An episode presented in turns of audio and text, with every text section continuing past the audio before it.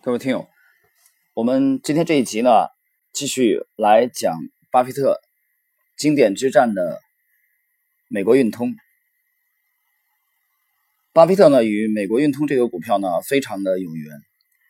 那么他在一九六四年曾经第一次买入了美国运通，而且是重仓。但是我们今天呢？呃，由于图表的关系呢，我们重点呢是来讲巴菲特的第二次介入美国运通。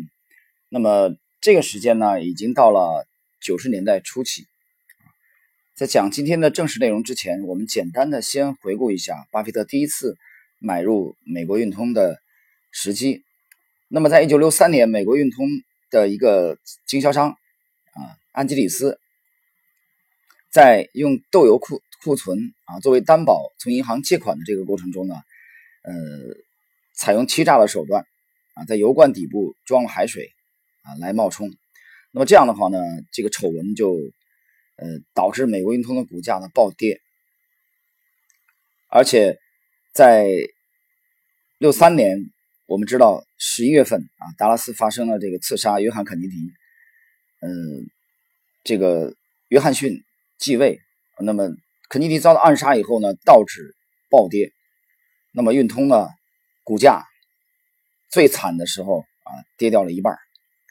但是巴菲特呢，通过实地的调研，他发现美国运通的品牌没有受致命的打击啊，许多的美国的用户依然在用运通卡啊来支付。所以巴菲特在六四年啊开始。两年左右的时间，把他的伯克希尔哈萨维的公司的百分之四十的持仓啊，这是相当的重仓了，陆续的买入美国运通的股票，它的成本大概是用了一千三百万美元，然后在六七年啊，从第一笔介入到六七年三年左右的时间，这笔投资呢升值到了两千八百多万美元，巴菲特呢把它卖出啊，总收益超过了百分之两百。这是他第一次啊介入美国运通，但是呢，六七年已经卖出了。那有人说美国运通是干什么的啊？我们简单的要了解一下这家公司。美国运通呢，它是一八五零年成立于啊美国的水牛城，它主要有三块业务。第一个是旅游相关的这个业务，TRS 啊，它的主要业务就包括这个旅行服务啊、旅行支票、消费者信贷等等业务。它的服务机构也遍布全球。第二部分业务呢是财务服务啊，IDS，主要呢是为企业、机构和个人提供财务产品和服务。那么第三块就是美国运通银行 AEB，它主要是给中小金融机构和高端客户提供金融服务的啊，它主要这三块业务。那么它是有啊百年历史的。这个美国的老品牌，那么在六六年的时候啊，Visa 和这个 Master 这两大银行卡，他们的联盟成立了。这样的话呢，这两家集结所有的银行实力啊，跟运通卡进行竞争，那么导致在一九九零年的时候，美国运通的净利润。啊，同比的大幅的下降。八九年的时候，我查到的数据，它的净利润十一点六亿美元；到九零年的时候，它的净利润只有可怜的一点八亿美元，净利润率由百分之八点八降为了百分之一点二。然后呢，美国运通的股价在一九八九年达到了高点以后，连续的下跌。那么就是在这样的背景之下，我们来看，巴菲特在一九九一年开始动手了。一九九一年，巴菲特利用伯克希尔哈萨维的资金，投资了三亿美元，买入了美国运通的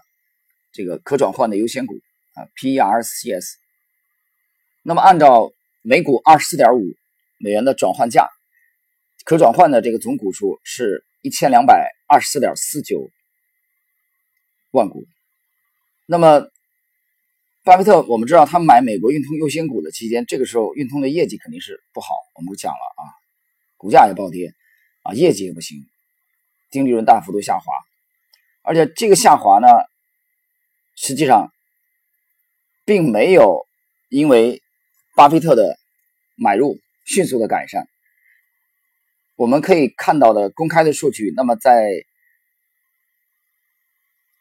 巴菲特买入的两年以后，一九九三年，美国运通的营业收入一百四十一点七亿，九二年一百五十四点九亿，九一年啊一百四十九点七亿。那么在巴菲特买入的三年以后，运通的业绩基本上都是在啊业在低位在这波动。那么基本面来说，就是它是面临的这个 Visa 和这个 Master 两家银行卡联盟的激烈竞争，它的股价呢一直在震荡。啊，这是巴巴菲特买入几年之后，震荡的这个区间呢，基本上是在三十美元以下，啊，到二十美元这个区间在震荡。那么在这种情况下，我们知道啊，股神。巴菲特也有点绷不住了，因为时间太长了。你想，他从九一年介入到九四年啊，业绩都这个样子，他介入都已经四年了啊，没什么利润。所以呢，巴菲特原本打算在美国运通的优先股到期以后把它沽出卖掉。那么非常巧合的是，巴菲特几乎是下定决心准备减持美国运通了，不玩了的时候，就在。这个时间段正好呢，很偶然的机会，巴菲特到美国的缅因州啊，和一家租车公司的总裁弗兰克·奥尔森啊，他打高尔夫球。这个奥尔森呢，他是一个相当有人脉的基金经理人。他因为业务的关系，他租车嘛，所以他对信用卡这个行业啊，运通的这个主营业务信用卡，所以他对信用卡行业非常熟悉。他俩从刚开始开球了啊，第一洞开始，巴菲特就一直在向他追问啊，这个行业，这个从这个奥尔森的嘴中了解信用卡这个行业啊面临的这些问题。那么，在打这场高尔夫球过程中啊，就通过和弗兰克的这个聊天啊，资深经理人让巴菲特坚定了持有美国运通股票的信念。所以呢，回去以后，巴菲特决定不卖了，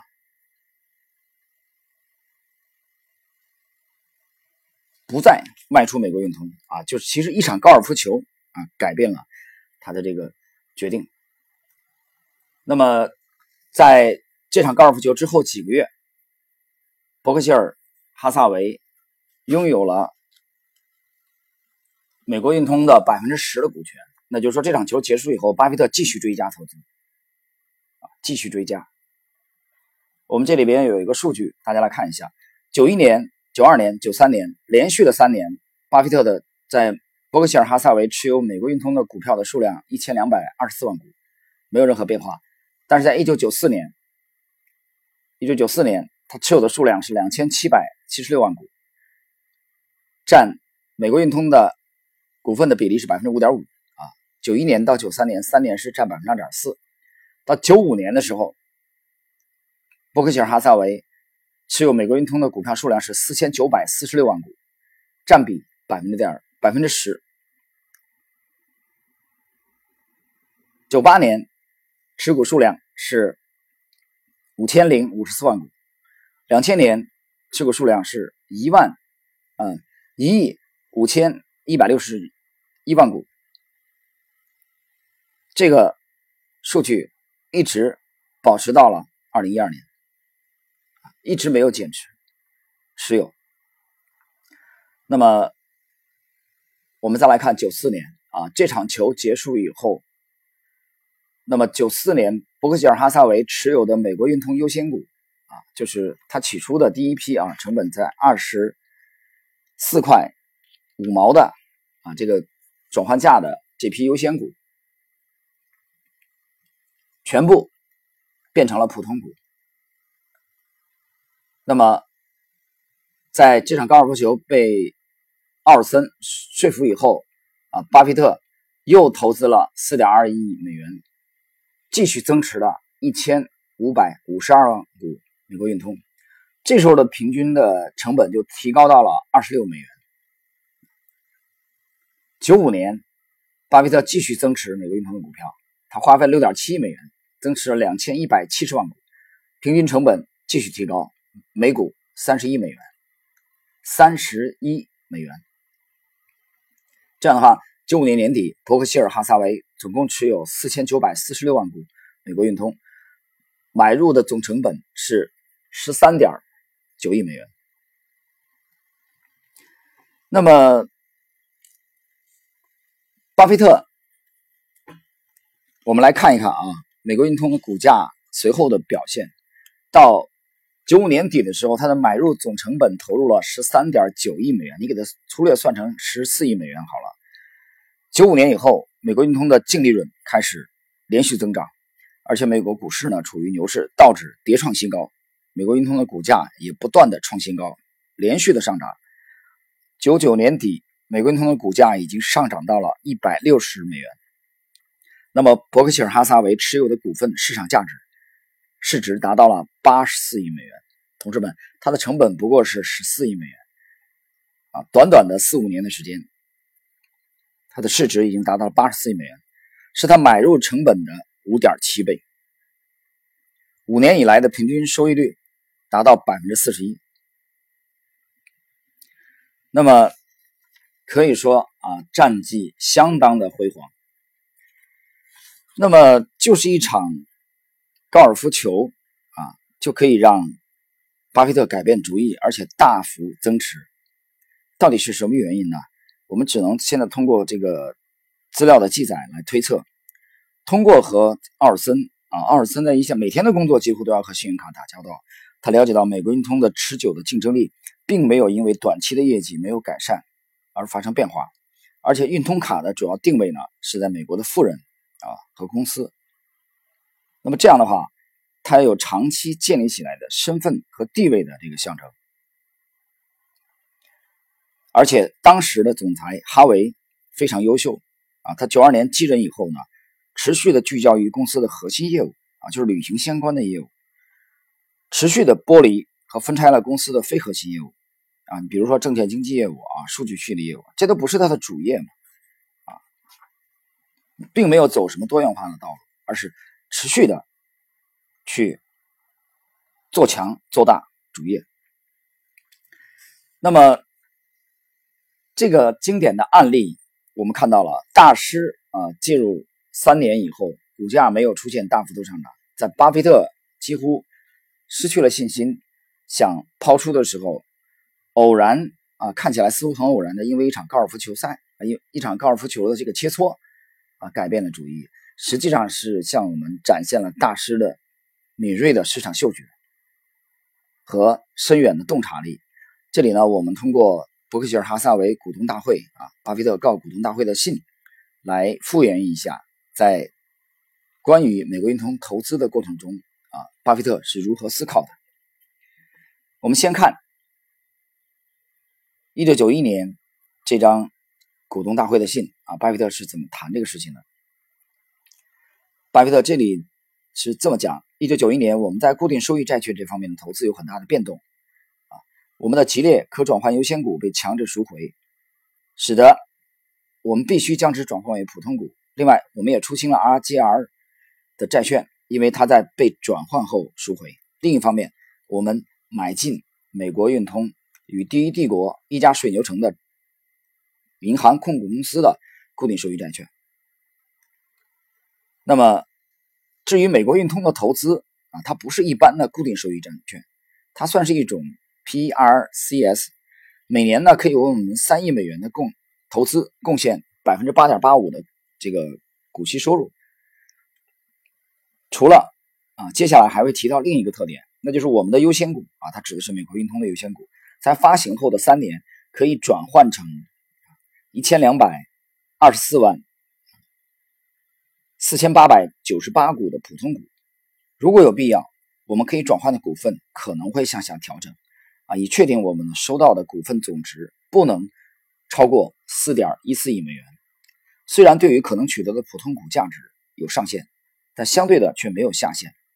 不过，这样的特别条款还包含啊，如果是三年期限到期时，公司的股价低于二十四点五美元，是可以有权请求延长转换期限一年，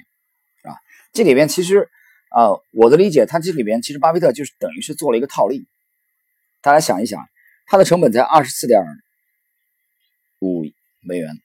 一股啊，优先股。那么期限到的时候，如果当时美国运通的股价低于这个。他介入的成本二十四点五美元，巴菲特有权啊要求延长一年以后转换，就再给美国运通多一年的时间。所以这一点呢，是在九一年巴菲特这个第一笔投资美国运通的时候是看得非常清楚的啊，但他运气还不错啊，在延长这个期限之前，他已经做出了不再卖出，而且继续追加的决定，而且。我们事后来看，这个买入的决策是非常的到位，很及时。好，我们继续来看，一九九四年伯克希尔哈撒韦致股东大会的信当中，巴菲特是如何来回顾对运通的投资的。在寻找新的投资标的之前，我们选择先增加旧有投资的部位。如果一家企业曾经好的让我们愿意买进，我想再重复一次这样的程序。应该也是相当不错的。如果可能，我们很愿意再增加在喜事糖果啊，或是斯科特费瑟尔的持股，但是增加到百分之一百的比例实在有困难。不过在股票市场中，投资人常常有很多机会可以增加啊他感兴趣的股票持股。像是去年我们就扩大了我们在可口可乐与美国运通的持股数啊，这是一九九四年，巴菲特承认他。增持了美国运通和可口可乐。其实你回顾一下巴菲特一生的这个投资经历啊，你会发现他对优质的股票是从来不吝惜继续增持的，哪怕这个成本啊高于他当当时初期介入的这个价位。所以这一点呢，我觉得研究巴菲特一生的过程中呢，我也深有体会。他已经改变了早年他身上的啊纯粹的本杰明。格雷厄姆的这个色彩，格雷厄姆几乎就是一个这个左侧的啊，左侧投资的啊，烟蒂烟屁股型的。但是呢，改变他的人就是费雪、成长股之父和查理芒格。那么后两者，尤其是芒格讲的更明白啊，为了一些伟大的企业，那么我们愿意付出一些，呃，付出稍微高一些的价格。来购买这些优质的企业，所以你发现巴菲特深深的